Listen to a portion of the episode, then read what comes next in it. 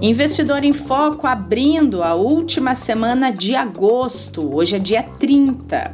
E vamos falar de crise hídrica e os impactos no bolso com a tarifa de energia elétrica, a possível retirada dos estímulos econômicos dos Estados Unidos já em 2021, IGPM desacelerando, além da agenda para essa semana, como de costume, para toda a segunda-feira e já temos a companhia do Kleber Zanqueta. Como está você, Kleber?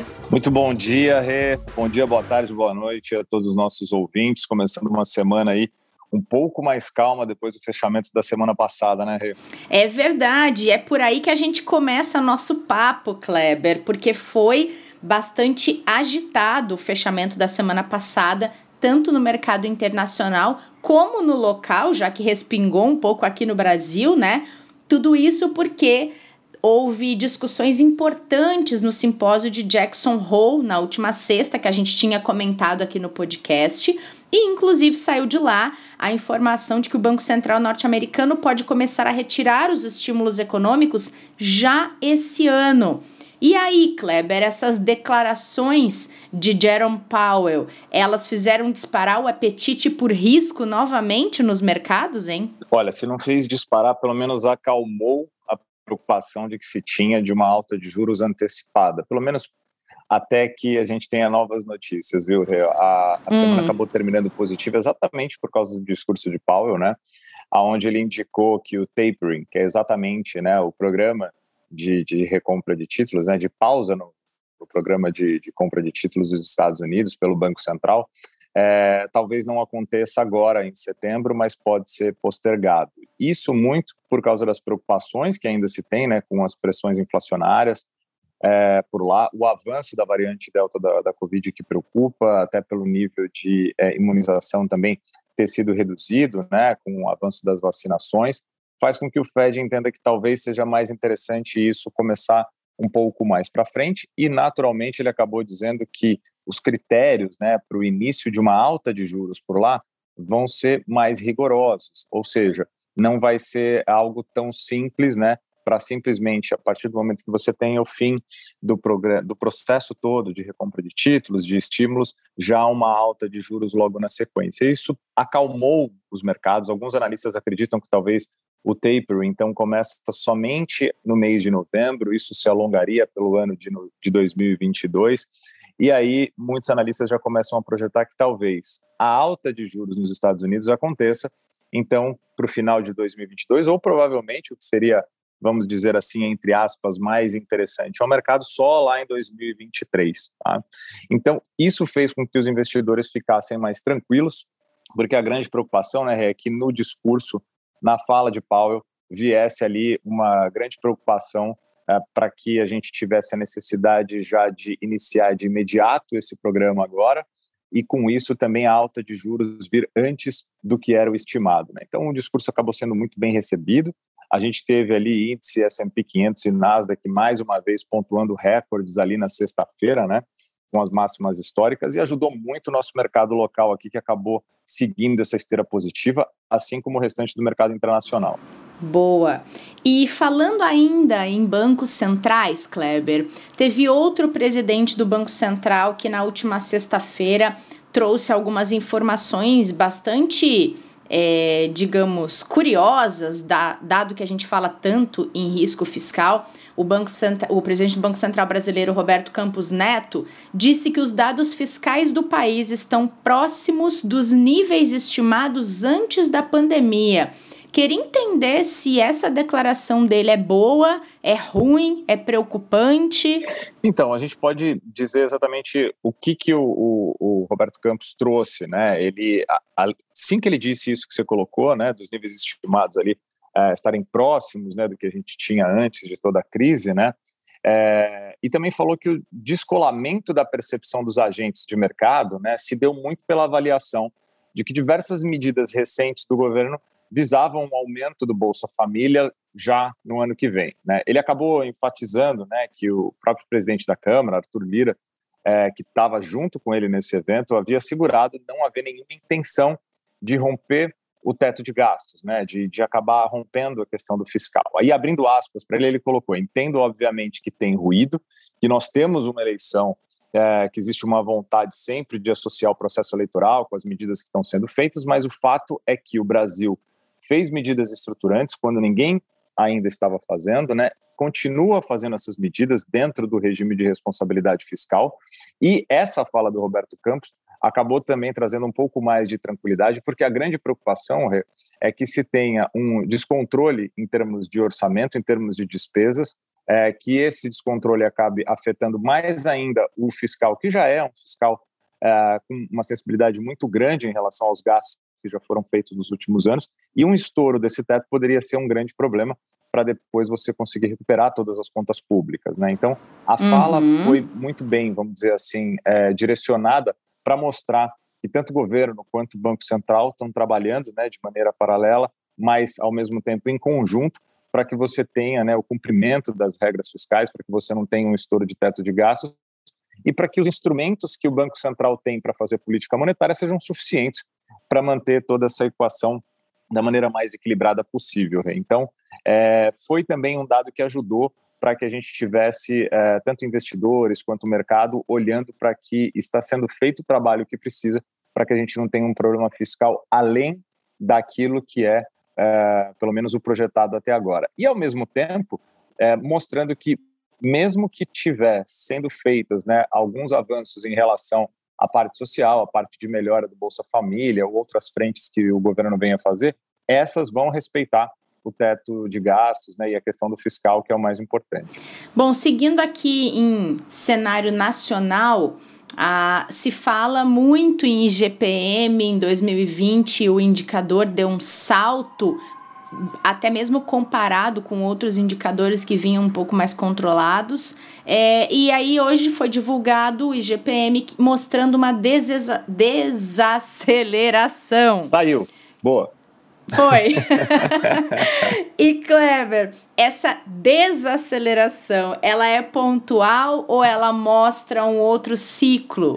Não, ela, ela, ela até poderia ter sido um pouco maior se a gente não tivesse uma pressão ainda tão forte da questão de custo de energia, né? Continua muito alto, Rê. O indicador ele mostrou ali essa desaceleração que você trouxe, né? O que é, ainda não quer dizer que a gente não esteja numa tendência de alta para a inflação, pelo contrário, né, ela veio ali com 0,66% de avanço no mês de agosto, ela já acumula ali mais de 16% no ano, 16,75%, 31,12% em 12 meses, ou seja, é uma inflação muito alta, um nível muito forte né, para o índice ali de atacado, mas quando a gente olha principalmente para questão de melhora de visualização de pressão inflacionária, a gente pode ter ali um sinal um pouco melhor, principalmente pelo fato de saber que questões como a crise hídrica, né, que vem pressionando muito ainda para que a gente tenha os níveis muito altos tarifários sendo repassados pela ANEL, e até mesmo uma retomada da atividade é, natural de repressão que a gente teve de demanda nos últimos tempos, uh, o fato de ter desacelerado de 0,78 no mês passado para 0,66 esse mês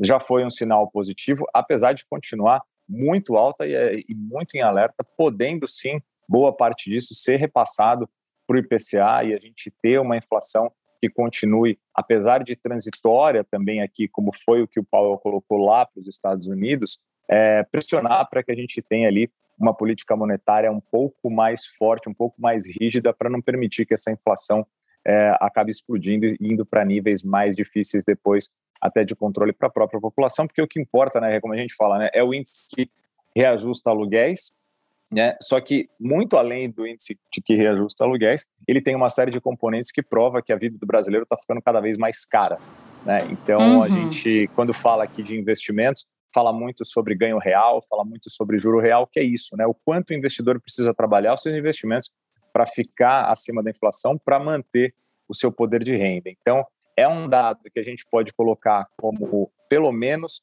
que mostrou que a gente ainda tem um controle uh, daquilo que vem sendo evoluído em termos de inflação, em termos de política monetária, mas que está muito longe do investidor olhar com tranquilidade e entender que a gente tem uma inflação controlada. pelo menos foi um sinal de desaceleração importante. Mas tem que ficar alerta ainda. Bom, você tocou nesse ponto de crise hídrica, era esse assunto que eu queria falar com você agora, porque a ANEL anunciou bandeira 2 para a tarifa de energia de setembro e o motivo é que as regiões onde ficam os reservatórios de usinas hidrelétricas enfrentam a pior seca em 90 anos, ou seja, isso tem um impacto gigante em vários aspectos é, da vida das pessoas, da sociedade e tem um impacto gigante no bolso do consumidor de energia elétrica, né, Kleber? Olha, é, trouxe até uma, um posicionamento do próprio uh, presidente Roberto Campos Neto do Banco uhum. Central, né, que ele falou que a crise hídrica vai influenciar todos, né, e que preocupa do ponto de vista exatamente de inflação, né? O Brasil enfrenta a pior estiagem, né? A gente já comentou aqui dos últimos 91 anos, né? Para preservar a água dos, dos, reservatórios, né, das hidrelétricas, né, as usinas termoelétricas é, estão sendo acionadas, né, o que do ponto de vista ambiental não é nem a, a melhor solução, mas é necessário para garantir o fornecimento de energia, né. Existe uma expectativa de melhora na parte de chuvas agora, né, para que a gente tenha uma situação um pouco mais tranquila em relação ao que a gente vem vivendo aí nos últimos meses, mas houve um aumento de custo de geração de energia e o valor é repassado diretamente para quem? Para nós, consumidores, claro. né? E aí para o bolso bandeira... direto, né? Exatamente, exatamente. Então quem vem sentindo ali as contas de luz é, mais alta é, não é só pelo consumo da sua família ou de você, mas sim por causa desse reajuste, né? Em junho desse ano a gente teve, né, a, a, a alta um pouco mais forte, né? A tarifa deve sofrer novo reajuste, talvez, na semana que vem, durante a reunião que vai acontecer da ANEL, né? E aí o Roberto Campos ele colocou, né, que a crise hídrica nessa parte é a maior dos últimos 80 anos, vai influenciar muito nessa questão da inflação, né? E na parte ainda que a gente também tem uma preocupação é de alimentos, que a gente começa a ver um pouco mais de estabilidade, a gente começa a ver um pouco mais de tranquilidade na questão é, do custo do alimento que vinha sendo pressionado muito na, na parte de inflação mas a hídrica talvez tenha mais tempo ainda para se estabilizar. Provavelmente, assim que a gente tiver os reservatórios voltando a níveis normais, né, ou pelo menos próximo disso, sem a necessidade do acionamento das termoelétricas, a gente tem uma situação um pouco melhor. Mas é mais um ponto para o investidor acompanhar e saber que até o final do ano a gente deve ter isso pressionando um pouco mais a inflação e, naturalmente, é, um impacto maior até para ver quais vão ser as reações de política monetária. Certo. Bom, vamos antes da agenda da semana falar um pouquinho de China, porque o mercado está atento a algumas decisões da China que deve anunciar novas regras para que empresas de internet do país abram capital nos Estados Unidos, mas não é só isso, né, Kleber? Tem mais é, regras que a China deve tratar daqui para frente a respeito desse assunto, né? Exatamente. É, de acordo com o próprio Wall Street Journal, né, nas últimas semanas, né, representantes ali da Comissão Reguladora de Valores Imobiliários da China né, comunicaram que as empresas locais e os investidores internacionais, é, de acordo com as novas regras, né, as empresas de posse de algumas quantidades de dados pessoais né, ou seja, né, com sua base de dados de clientes, né, de pessoas que ela tem ali é, informações importantes, uh, vão ser talvez, até não sei se é essa expressão, né, mas proibidas, né, incapazes de seguir com processos de abertura de capital dessas companhias no exterior, principalmente nos Estados Unidos, que a gente conhece aqui como IPO. Né? Uh, o regulamento destina principalmente né, as empresas que, que, são de tecnologia né, e que têm já uh, principalmente né, empresas subsidiadas e registradas em outros países, com os Estados Unidos sendo ali o principal foco, porque a preocupação do governo chinês é que essas informações acabem ficando expostas a partir do momento que você tenha mais abertura de informações, né, de relatórios, é, e uma governança mais ampla e aberta para o mercado como um todo. Então, é uma informação relevante, porque você acaba tendo tanto uma redução de grandes e bons negócios que podem acontecer no mercado, quanto também uma restrição que acaba impactando a economia tanto chinesa quanto global pelo desenvolvimento que se pode ter com a abertura de capitais dessas companhias, né, Rê? Então, foi uma informação que saiu no final da semana passada, pode trazer alguns impactos aí é, para essa questão de relacionamento até de China e Estados Unidos. E nos últimos dias também a China colocou ali que quer regulamentar algoritmos e controlar as empresas de tecnologia. Então a gente vai olhando ali de novo, devagarzinho, saindo informações que podem não ser muito positivas aí no médio prazo em relação ao mercado chinês e principalmente na sua relação junto com o mercado global, né, com a economia global como um todo, porque a gente sabe da importância dessas empresas é, para o desenvolvimento tanto da China, da sua atividade, quanto do cenário internacional também, né, Rê?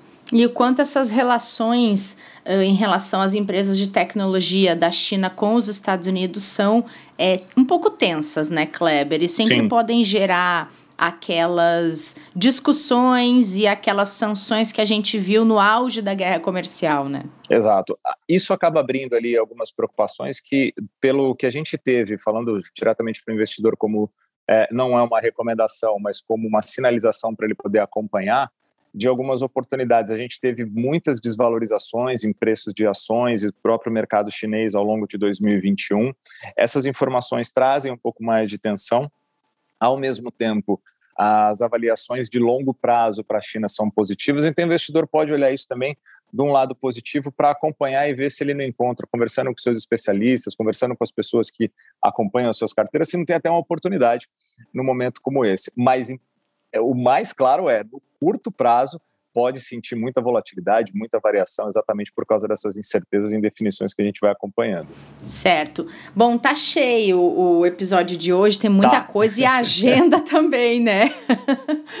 Bom, quero puxar Quero puxar com você a agenda da semana, aquilo que nossos ouvintes e nossas ouvintes não podem deixar de ter atenção, começando pelo índice de sentimento econômico da zona do euro que saiu nesta segunda-feira abaixo do esperado pelo mercado. Saiu abaixo do esperado, veio ali um pouco é, bem próximo até do que a gente tinha do último fechamento ali de 119 pontos, né, de sentimento econômico na, na, na região da, da, da Europa, principalmente ali por causa das preocupações com relação à variante Delta, né, e possíveis problemas que poderiam ter em relação à retomada da atividade, mas o nível continua ainda muito alto, em 117,5 é, pontos, não trouxe impactos negativos, pelo menos para a abertura do mercado. O investidor por lá vem olhando também muito para o discurso que foi é, feito na sexta-feira pelo Powell, acreditando também que isso possa ser positivo é, em relação até às medidas do Banco Central Europeu. Então a gente vê as bolsas na Europa abrindo em alta, na verdade abrindo não, né, operando em alta, né, algumas até já daqui algumas horas aí já fechando por lá. Mas então não foi um dado que pesou negativamente, apesar de ter vindo um pouquinho abaixo do que era esperado. E na agenda como um todo, a gente vai acompanhar principalmente divulgação importante de PMI, né, o índice de gerente de compras, para dar exatamente essa noção de avanço de atividade que a gente tem ao redor do mundo, vai sair na zona do euro, na Alemanha, no Reino Unido, hoje sai na China, e a gente vai ter também nos Estados Unidos. Uh, falando de inflação, na Alemanha e na zona do euro, a gente vai ter amanhã o CPI, né, o índice de é, preços diretamente ali para o consumidor, e o evento que todo mês a gente tem na primeira sexta-feira de cada mês, sai o payroll na sexta-feira, dando lá os dados de emprego, né, de geração formal de empregos do mês anterior nos Estados Unidos, que vão trazer aí uma indicação também importante para até corroborar com o discurso do, do, do Jeremy Powell e depois a gente vê qual vai ser a avaliação do Banco Central em relação aos números que vai sair de emprego.